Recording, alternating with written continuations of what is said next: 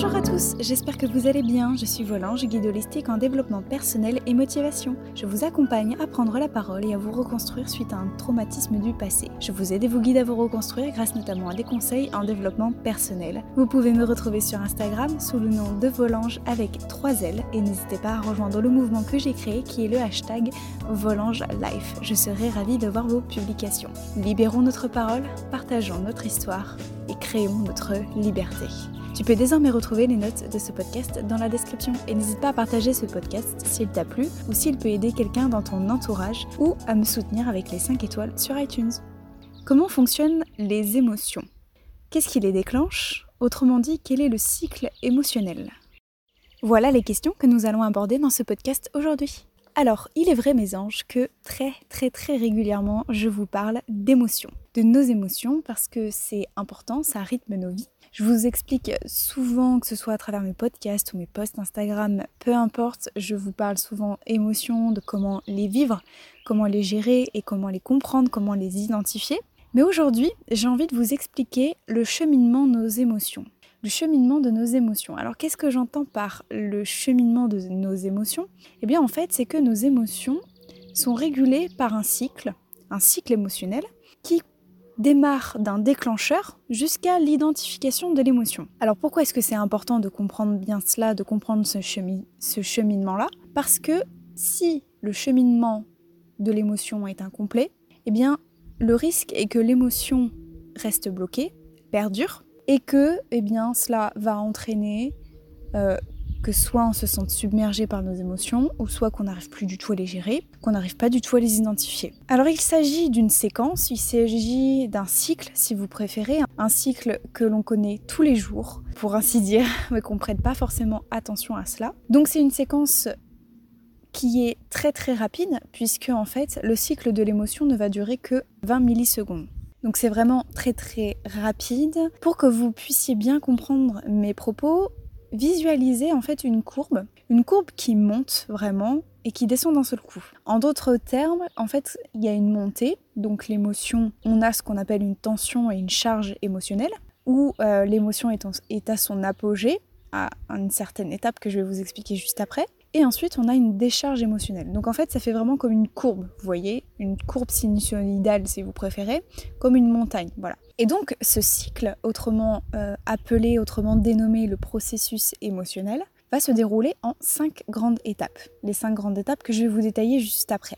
Je vous ai d'ailleurs à cette occasion préparé un petit schéma explicatif pour celles et ceux qui préfèrent le visuel, qui sont plus à l'aise justement avec le visuel. Vous pouvez très simplement retrouver ce schéma dans les notes du podcast que vous trouverez dans la description de ce podcast-là. N'hésitez pas à vous en servir, que ce soit tout en écoutant ce podcast-là ou bien à le retrouver après ce podcast pour vraiment voilà, visualisez-le, imprimez-le. Pourquoi pas l'afficher sur votre bureau ou à votre porte de frigo, enfin peu importe, n'hésitez pas parce que ça va être bien important de bien détailler chaque étape. Alors la première grande étape est le déclencheur externe ou interne ou interne.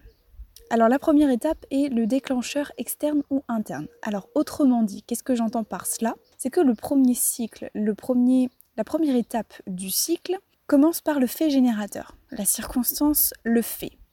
Je vais vous donner un exemple qu'on va suivre tout au long du cycle pour que ce soit bien clair pour tout le monde, pour que je ne perde personne.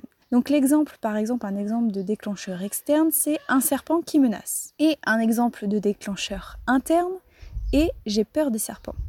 Ensuite vient la deuxième étape du cycle, qui est les réactions physiologiques. Donc là, de quoi il s'agit? Il s'agit donc des réactions manifestes, celles qu'on peut observer, c'est notre comportement en fait. Ce sont des réactions physiques corporelles. Par exemple, une augmentation du rythme cardiaque. Ou par exemple, ça peut être aussi un visage de peur ou des contractions musculaires. Donc c'est notre en fait physiquement, ça va être nos réactions. Qu'est-ce qu'on va faire? Ensuite, la troisième étape, c'est le comportement réactif. C'est-à-dire, autrement dit, c'est la réaction qu'on va avoir. Donc par exemple, toujours dans mon exemple de, du serpent, si je suis face à un serpent, mon, comportement, ça va être de fuir. Donc, première étape, on a le serpent qui nous, qui nous menace. Ensuite, on va euh, avoir le rythme cardiaque qui va s'emballer. Et puis, qu'est-ce qu'on va décider de faire? On va fuir. La quatrième étape qui est les pensées et les croyances qui y sont associées. Alors, ici, dans cette étape-là, on va poser une pensée par rapport à la circonstance, par rapport au fait, par rapport à l'élément factuel. C'est notre pensée que l'on va traduire, je dirais, d'une situation passée, d'une expérience, de nos croyances, de notre vécu. Donc, toujours dans mon exemple, je vais évaluer le, fait qui est le, le serpent. Je l'évalue et j'estime que c'est une menace pour moi. Ma pensée est telle que les serpents sont dangereux parce que je l'ai lu, je l'ai vu, les serpents sont, dangereux pour l'homme. Et enfin, cinquième et dernière étape, qui est l'identification de l'émotion. Ce n'est qu'à ce stade-là qu'on peut identifier et mettre un nom sur l'émotion. Je suis alors capable d'identifier l'émotion, que j'ai peur des serpents. Il s'agit ni plus ni moins d'un cheminement à suivre, d'un cheminement à bien détailler au début pour bien comprendre d'où euh, vient l'émotion et pour surtout pour bien l'identifier, pour bien la comprendre et savoir quelle est l'émotion qu'on a. Maintenant, ton objectif à toi, l'exercice, le travail à toi aujourd'hui, ça va être déjà de bien comprendre ce cheminement-là.